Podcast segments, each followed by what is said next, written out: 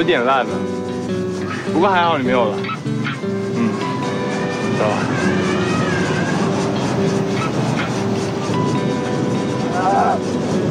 哦，好不甘心啊！Hello，大家好，欢迎来到《盗墓和闹钟》的这类节目。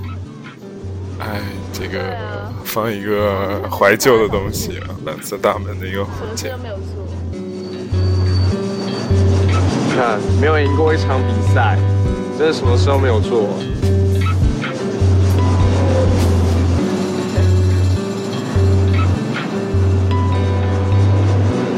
你想要什么？那你想到什么？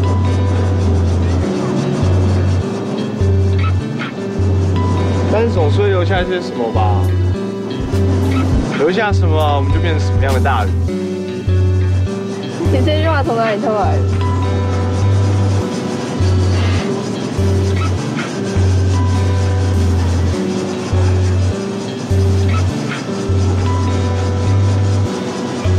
回家哦。我要回家了。我要回家了。哎呦，我的妈呀！真是。真的很感慨啊！突然听到这个朋友圈有人分享这个，其实之前之前很早之前就听过这个，然后一度一度就是想到那个时光嘛，叫什么什么以柔和世豪张世豪啊，游泳队吉他社那个回不去的夏天啊。就很多有很多回不去的事情，然后有的时候想起来就蛮伤伤伤感。对啊，只是跑来跑去。只是跑来跑去。对啊，什么事都没有做。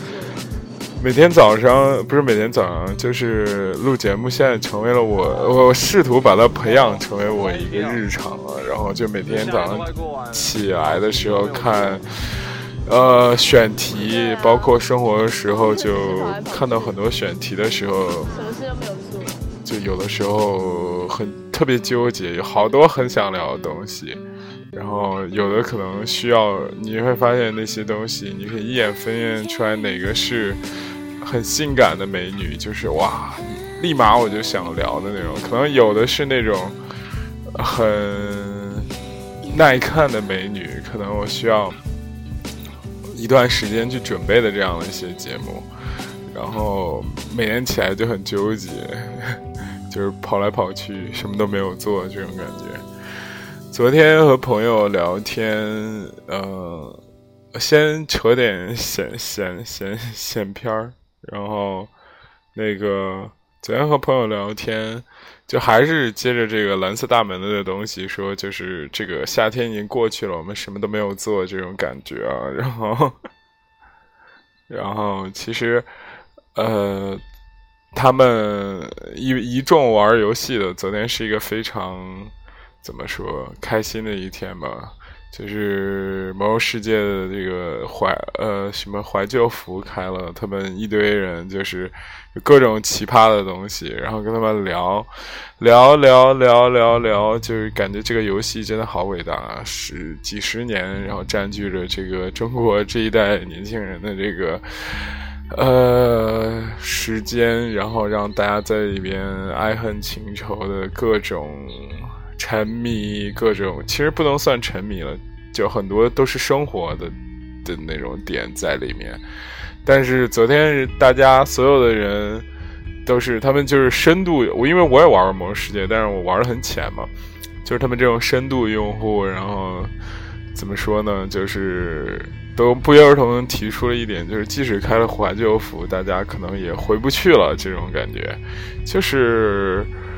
所有东西都变了，最重要的是人变了。那些曾经可以有大把时间花在这个网吧玩魔兽世界的这群人，突然长大，然后需要这个买房买车，一众压力，呃，推到他身上，发现，呃，而且曾经那种他们所说的那种。单纯也一一一并就是消失了吧？就是现在的游戏变得很功利啊，很快速啊，嗯，人 也不会去帮你啊，人等等等等的嘛。所以他们这个怀旧服就大家最后很唏嘘嘛，这一点让我也很感慨，就是很多事情真的就是回不去了。这个放在以后的节目，希望可以请个嘉宾跟我一起聊聊啊，就这个怀旧私服的这个事儿。呃，我们今天的主题啊，还是偏正能量一点的。今天可能有几个比较重磅的主题，我可能会放后边说，给大家先预告一下。一个是这个。这个最近在朋友圈很热的这个纪录片《美国工厂》啊，这个我们会单独拿出来说一说。然后还有一个是，呃，昨天的一个爆款文章，我觉得也很有趣啊。就是呃，有一个地方叫维，不是不能这样说，奥地利奥奥奥地利首都维也纳。然后我之前也去过，然后他们最近。就是被各种差评，怎怎样怎样，就是说，然后这个城市非常刚啊，直接就怒怼这些看差评，然后就是也是非常有趣的意思。啊，这两个可能会放在后面说一说，然后有些东西我们今天的主题好兜兜转转说说今天的主题，今天主题我们聊那个 一个并不性感但是却很感动的事情，就是。昨天我去参加了这个我们中招劲旅，建业河南建业的这个二十五周年俱乐部庆典啊，我们和把这个事情和林书豪的事情合起来一起说一说，聊一聊。但是，就是有很多情况下，我发现一点，就是你觉得一个很不性感的事情，然后你你拿出来说的时候，哎，就是你真的置身其中的时候，你发现有很多感动的点在里面。我只能这样说吧。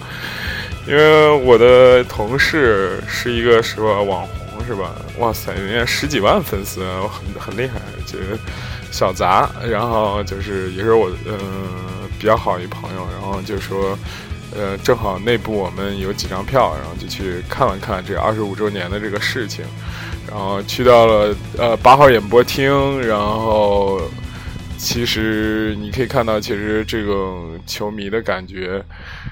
呃，看足球的真的果真是吧？就是都是比较直爽的 汉子。我一一进去，整体的感觉全是男的，我的妈！然后就是都穿着那种红色的衣服啊，等等等等等等。然后我我我一开始对很多情感是不是特别理解的？比方说对一个不是特别优秀的。这样的一个足球队的这种热爱，因为当时当年在呃，就是河南建业一开始，它是一个非常一般的球队，甚至都不是一一线的联赛，都是在假 B 啊，或者是。乙级啊，好像都都都去过，后来升到甲 A，就这样的这样一个球队，为什么可以呃，就是这么吸引人，让让所有人关注？我记得之前在鹿特丹上学的时候，这点，嗯，怎么说呢？我可以理解他们的情感，因为鹿特丹在鹿特丹上学的时候，然后。就是他有三个球队，一个叫鹿特丹精英队，还有菲耶诺德，这个大家都很熟悉，是欧洲的也比较牛逼的这样一个球队。还有一个叫什么精英队，就是一个城市居然有三个球队。原因很简单，他们就像某种程度上就像那个厂矿子弟一样，我不知道大家懂不懂，或者大院子弟一样，这些球员，嗯。呃，除了费耶诺德吧，就是可能是比较商业化的球队。大部分的球队，这些球员都是那种一个社区代表了一个群体的这样的一个人。你比方说精英队，精英队就是鹿特丹港口的一些工人组成的，就是那种呃装卸工人啊，还有那个码头工人组成的这个队。然后那个还有什么？呃。还有还有个队叫什么？我忘了，反正就是他们代表不同阶层。然后你可以看到出来，就是去看他们球的那些人，就是那些阶层的人。然后因为我我我去看过几场嘛，你可以发现所有的人就是就好像每次看他们踢球，好像。就是好像在看自己孩子那种汇报演出一样那种感觉，赢了当然好，输了也不责怪那种感觉啊。费耶诺德当然不一样，费耶诺德伤呃就是荷甲领头羊嘛。但是建业并不存在这样的感觉，因为并建业的这个东西，建业是一个房地产商，然后呃，这帮球员其实也是很流动的，就是建业呃玩足球的都是房地产商，然后。他并没有什么所谓的这个这个这个这个，就是某代表某个群体啊，等等等等等等等，这种感情其实很奇怪，就是可能就是有一种城市之魂的这种感觉吧，因为他这个里面的人也不断流动，球员也不断流动，教练也不断流动，除了这个品牌之没有动之外，但是其他的都在变动，但是可能正是因为这一点。这是河南唯一的一支球队，而且建业的风格，呃，非常的就是敢打敢拼吧，就是属于比较顽强那种。就是这是我的朋友小杂说的。呃，说几个当时现场比较感人的故事吧。这个其实真的有感动到我啊！我不是说就装逼或什么之类的。有一个老大爷，今年九十二了吧？他们他自称自己是个九零后。可能嗯，家里条件可能也不错吧。他看了二十多年建业的球，然后每一个客场几乎能走的每一个客场他都去了。然后他分享一些很多故事，比方说他说第一有一次在济南，然后这个建业赢球了，赢球了之后呢，人家不让他走，他们走，然后他们没有办法，就是。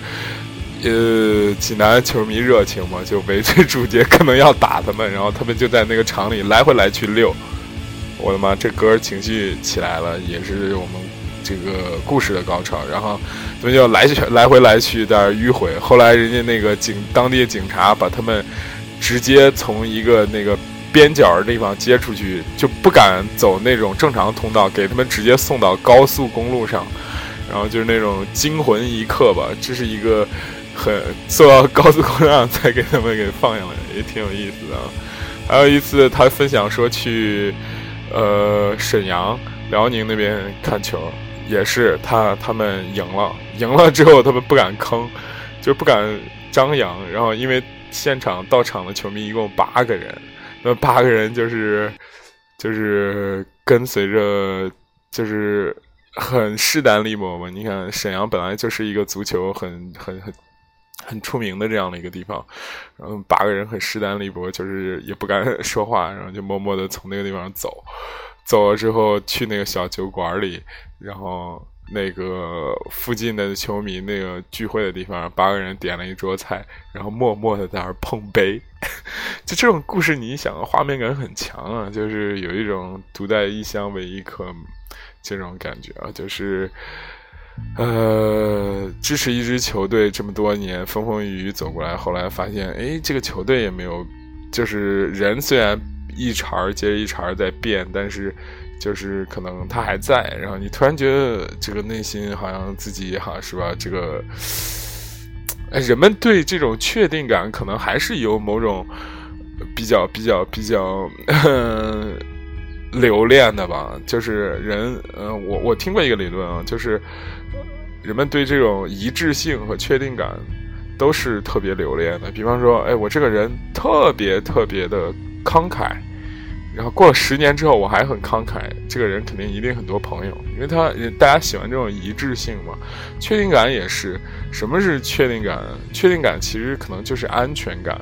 或者是小块儿，我昨天看一篇文章也说，就是人们对熟悉的东西是安全感。十年过去了之后，你发现这地方还是你小时候记忆那个印印象，啊，你突然觉得哇，这人就一下放松起来了，对不对？然后这种这种给你带来这种感动，还有再分享一个故事，就是建业的这个铁杆粉丝队叫红魔嘛，啊，一一男一女就是。在这里就是很普通的一个故事，相识、相知、相恋了，然后呃，就生了个孩子，没想到就是怎么说挺惨的，这点说实话挺惨，得了癌症，小小刚出生就得癌症，这真真的是很很吓人，但是。这两个夫妻吧，就在这个球迷的帮助下和鼓励下，一连一一直帮着孩子在治疗治疗。现在这孩子已经三岁了，然后发现就是好转了很多嘛。这有的时候，哎，我的妈！这个为什么自己这么大岁数还这么情绪这么饱满啊？对不对？就是呃，最后好像就是现在挺好的，就是基本上已经没有太多的这种残残留了吧，癌细胞残留了吧？呃，就是这样的故事比比皆是，比比皆是。这有的时候，我我当时在想，这个你说作为一个我们生而为人啊。这样的能留下这样一个事情，是不是也是一个很成很大的成就感？那个，这个我们河南籍著名企业家、河南建业的这个董事董事局主席这个胡宝森同志一进进去的时候，所有人起立鼓掌，然后给他说感谢老胡之类之类之类的。这一点不得不说，老胡还是有有一定的贡献的。这个这个这个怎么说？二十几年，所有中超的玩足球的球队都换了名字，或者换了投资方，或者换了这个老板，但是只有老胡一家，这个坚持了二十五年，没有换更名啊。所以就是山呼海啸，然后球员进来的时候山呼海啸，然后大家。对他感谢也是山呼海啸，最后千万语总结上一句，可能就是对这个人们对确定性可能有有一定的情感吧。好的，好的，好的，说一点高兴的事儿，说一点高兴的事儿。这个事情其实说实话，这个性感程度不足啊。说我我个人一开始在选题的时候，还是把它给 pass 掉。但是今天早上一一听这个蓝色大门的时候，突然觉得还蛮有感触的。第二个说的事儿是林书豪这个回归，不是回归啊，签下了北京首钢啊，成为我一一名 CBA 球员，这个事情也非常感恩。回到我们熟悉的这个环节，我们就可以聊的就很多了，是吧？因为足球毕竟不不熟悉，我也是是吧？来这边工作之后才慢慢了解什么这些球员儿。但是足球我很喜欢啊，我是毕竟世界第一大运动，我非常非常喜欢足球。所以，足球、篮球双修，准备以后成一个职业评评球者。好，不能就是说，蓝林书豪，林书豪回归这个 CBA，其实在我意料之中啊。这样说虽然很马后炮，但是当这个消息流出来的时候，我就觉得他一定会回归 CBA。就是书豪是一个很聪明的人，你大家一定不要被被被被被被被被一些。就是可能一些节目啊什么知道的制制造出来说好是一个呃，就是可能那样一种形象，就是憨傻的形象。但是其实他很聪明，其实这个人家哈佛毕业的嘛，而且还是学金融的嘛，然后嗯，就不打篮球，他可能也会混得不错，就是。呃，而且去年那个《这就是灌篮》这个开始的时候，你可以看出来这个人他有性格，然后我是非常喜欢书豪的，就是在 NBA 里，我觉得可能最被低估的可能就是他，因为呃，某种程度上来说，他是那种大哥打球方法，就是需要科比给他挡拆的这种这种这种这种路线嘛，但是。书豪是有那种神经质的一面的，而且他非常聪明，他知道中国这个市场很大，然后他的商业价值很多。可能他在北京首钢的工资不知道能拿到多少，但是但是他带来的这个商业价值非常非常大。不说别的，这 CBA 一张球票可能就八十块钱左右。八十到一百二吧，我我有的，我觉得这个我说的都已经可能是高的了，可能比较不景气的球是，可能 就是随便都能进的那种啊。我感觉就是它商业价值，但是书豪一来了，你突然发现哦，这个这个，嗯，就是你可以看到这世界级的这种水平的这个选手的时候，你可是还可能还是不太一样，对不对？这个这个时候他的这种感觉就就嗯。不太一样了，然后你可以知道，书豪，你可以随便分析想一想，他的水平，其实，在 NBA 确实是稍微菜了一点，因为他不小了，岁数不小了，岁数不小了之后，你可以看出来，他没办法当在没有球队愿意把他当做大哥，那你只能打一个辅助。但是书豪，包括当年林疯狂的时候，你都可以知道他是。完全一个大哥的打法，他是打不了辅助的。就是同志们给我挡拆，挡拆完之后，我我要不然做我处理所有球，而且我持球需要的比例时间很高，然后我把球给投进。书豪确实也有这样的能力去干干这种事情，就是一个人 就是这样。我们打过一个很不恰当的比方啊。这期聊球还是不知道风险还是挺大的，会不会就就是我的女性听众们都流失？就是我们打过一个不恰当的比方，我我们经常在那说，我说你呃，我跟啊艾伦说，我说咱俩加上那个杜兰特之后，能不能在詹姆斯、杜兰特再加哈登，咱们五个人能不能在 CBA 打？然后他就说这种假设其实没什么道理啊，但是。我就抛出了第二个问题，我就说，那你觉得有没有可能让杜兰特给我们去挡拆，对不对？或者是给詹姆斯说，哎，詹姆斯、勒布朗过来给我那个是吧？给我、给我、给我、给我挡一下，然后你一会儿拆进去，然后我一会儿给你传球给你，这种感觉是吧？这就是一个很有趣的点。有很多人，很很多人很有能力，很有实力，他们也证明过自己，就像书豪一样，但是。此刻谁会让他把所有的一切压在他身上，告诉其他的队员说：“哎，你过来给这个亚洲小伙子，给这个华人来去去当辅助。”没有人这样做的，没有人会再次信任他了。就是 NBA，他他留在 NBA 没有任何意义原因是，就是他没有人再信任他了。原因嗯。这种信任不仅是对身体天赋的信任，而且是对他未来商业价值的信任，而且也是对他就是这个人的能力的这种信任。其实，在 NBA，他说实话是过不下去的，对不对？这个不是幸灾乐祸，但是在 CBA，他是有非常前景无限的空间的。首先，他是个明星，呃，台湾籍不能这样说啊，我中国台湾籍的这样的一个。这样的一个身份，加上他跟林书豪，呃，不是跟周杰伦啊，跟这个潘博啊，这种关系都非常好，跟易建联、阿联啊这种关系都非常好的时候，你可以知道林书豪在未来在 CBA，而且在北京这样的城市，如何去作秀，如何去发挥他的价值。我之前看过一个林书豪的这个纪录片啊，就是记录他一天。的生活，我发现真的 NBA 球星的强度是非常非常非常非常大的。就是，而且你要用自律去去去控制自己，那真的很难。书豪差不多四五点就醒了，所以我们所说的那种什么科比说的“你见过凌晨四点的洛杉矶吗？”这其实是一个悖论。很多球员都见过，很多球员都非常辛苦。他四点开始起来，他分项训练，就是三分的是三分。然后运球的是运球，直接直就是一项项练，然后健身房再去待一个小时，上上午差不多就过去了，两就是纯训练。然后他不是在那个纪录片里也看了，就是他一拧，就是一次就带五六件短袖，然后因为呃湿了就要换，湿了就要换，湿了就要换这样的感觉。然后 你可以发现，就是中中午的时候。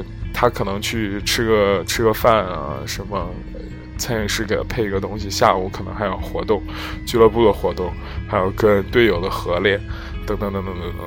这其实还是一个普通的球球球星吧。你要是更著名的球星，像库里那些，像詹姆斯那些，还有公司的事情，公司的一些决定需要他去做，还有一些这个代言的东西，还有一些品牌商的东西。其实以 NBA 这个球星非常非常辛苦。呃，当然，人家赚的钱也多，是吧？爽的时候也比我们更爽。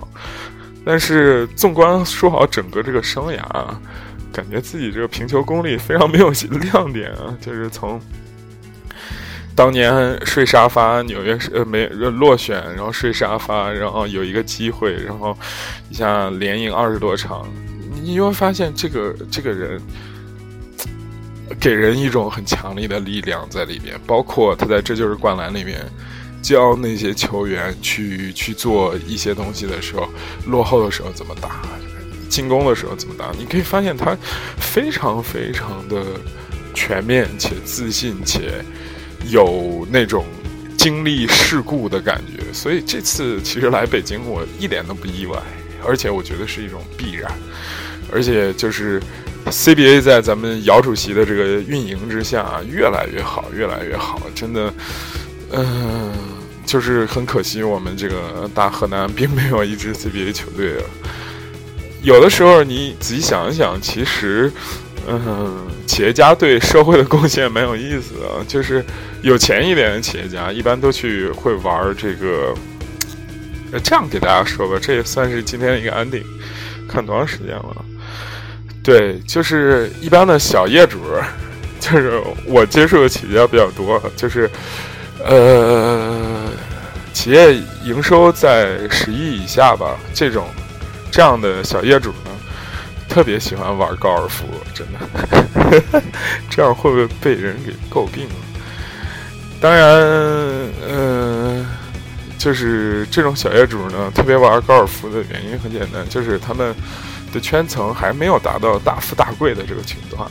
其实，其实，我我个人我个人认为，不要觉得高尔夫好像很贵的样子，就是就觉得好像高尔夫。这东西会不会就是一个很上流、很高端的这个东西？反而我看来就是小业主一开始玩高尔夫的比较多，为啥呢？因为生活琐事可能还还还还没有处理好，还需要用这个来标榜自己吧。再往上一层的这个业主呢，基本上可能，呃，同理啊，跟刚刚才那层还没往说完，就是刚才那层可能就是，呃。高尔夫、骑马、羽毛球等等吧，这种就是那种，嗯，对，类似这种。再往上一点的业主呢，可能就会比较喜欢玩篮球了，因为我自己已经不需要再动了，我需要用这种、这种、这种、这种、这种什么来说，俱乐部来发挥我的影响力也好。你可以看篮球的这个俱乐部赞助商。大多数都是一个十亿到几十亿，或者是百亿左右的这样的一个公司吧。比方说，你看，很多都是钢铁厂，对不对？首钢是不是？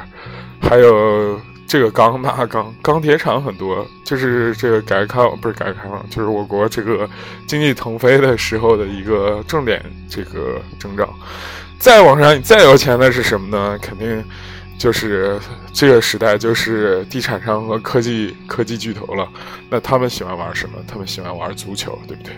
可以看到，这个马云原来也加入过恒大淘宝队，是不是？还有剩下所有的这个中超球队，全是房地产商，就像什么建业呀、富力呀，这那那这个绿城啊，等等等等吧。这就是这样一个，也是一个 正态分布吧。也不是不是说正态分布，可能是一个稍微有一定、有一定、有一定、有一定规律在里边吧。所以啊，这个像我这种热爱这个是吧打乒乓球的人，也没有这个意思。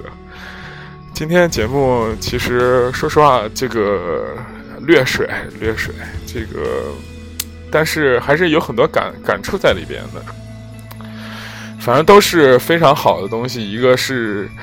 关于坚持的事情，就是我们建业这个足球俱乐部已经二十五年没有改弦更张，没有改弦更张，坚持这样一个名字。然后还有一个是关于这种怎么说新的力量注入的故事，反正都是非常棒的这样的一个事情吧。虽然不是很性感，但是都很有味道。仔细品味，无论是书豪故事还是建业的故事，都是坚持。都是不放弃，都是这种很正能量的东西。昨天看了一个鸡汤，很很感动我，很感动我。就是我一开始是很反感那些所谓的，就是这个这个这个这个这个叫什么来着？北漂努力型这种博主啊，就是抖音上有一个叫房琪的，这个这个这个这个，一开始我还是他是属于那种。呃，旅行类博主，旅行类博主，我一开始不是特别喜欢她，因为这个女生有点矫情，你知道吗？就是来了，你你你想去参加什么什么吗？就那种路线，你想去，你有见过凌晨几点的哪哪哪儿吗？就那种路线，我其实对那种不是特别感兴趣。但是昨天她说了一个事情，我还是很认同的。她说。可能好像是他们相约好的一块儿说的咋，就是说这个自媒体，这个他是他是做旅旅行自媒体的，体呃，这个如何当一个网红，创业是不是很辛苦，怎么怎么怎么样，就讲他就想这个吃苦这件事儿吧，好像是吃苦努力这件事儿的时候，我当时就感触特别深。他就说，其实吃苦不是并并不是，并不是就是说怎么说。比惨或者是卖惨这种东西，因为每个人都有这种做自媒体都有这种流量的焦虑，对吧？但是那吃苦更重要说的是什么？第一是坚持，第二是对某个东西的聚焦的这种能力，这点让我非常非常感动啊！就是说他说到了一个，虽然这句话也不是他说的啊，是引用别人，但是后来我突然发现这事是真的是这样。第一，他就说你发十个视频、二十个视频，可能根本没有人搭理你，对不对？当 可能就是今天很惨，明天很惨，然后后天很好的时候，大家都数人死在今天晚上了，对不对？就是大家要坚持，这是第一。第二的时候，他就说要有一种怎么说 拒绝的能力吧，你不能什么都聊，什么都说，什么都干，然后你只能专注，像就是人家说形容乔布斯一样，像激光一样专注在某一个事情上，才才会有所谓的成功。所以啊，真的。无论是建业还是这个老林啊，都是这样的典范啊。好的，今天就聊到这里。这个歌来自我还是比较喜欢的《天空大爆炸》。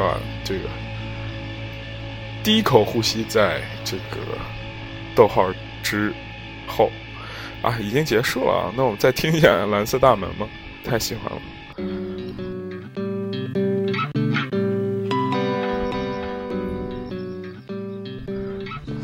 最后说一个很有意思的事儿啊，现在咱们的这个这个评论量啊已经上来了，但是了，对不对？希望大家也可以关注一下我们的微信公众账号和微博，给我加加粉丝，是不是？那更新也需要动力嘛，对不对？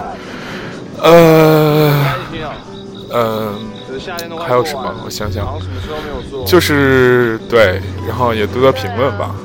哦，昨天欠更了一天，今天我准备是吧，就更一期。夏天过去了，我们真正兴奋的点才到。什么？事都没有做。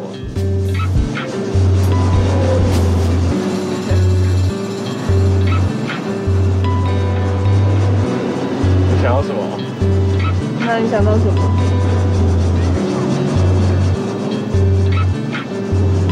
但是总是会留下一些什么？吧。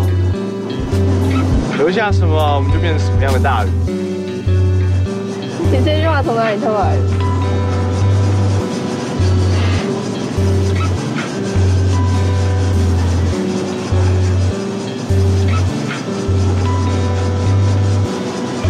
我回家哦。我也要回家了。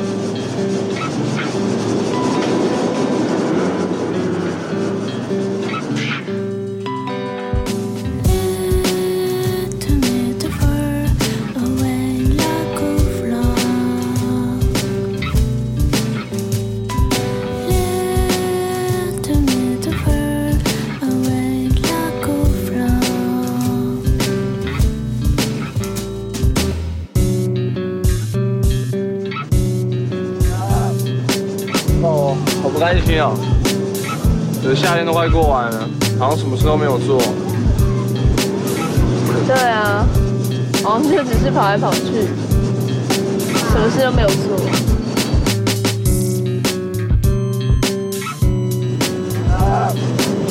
哦，好不甘心啊！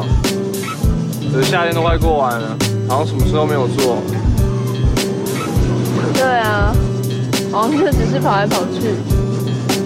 什么事都没有做。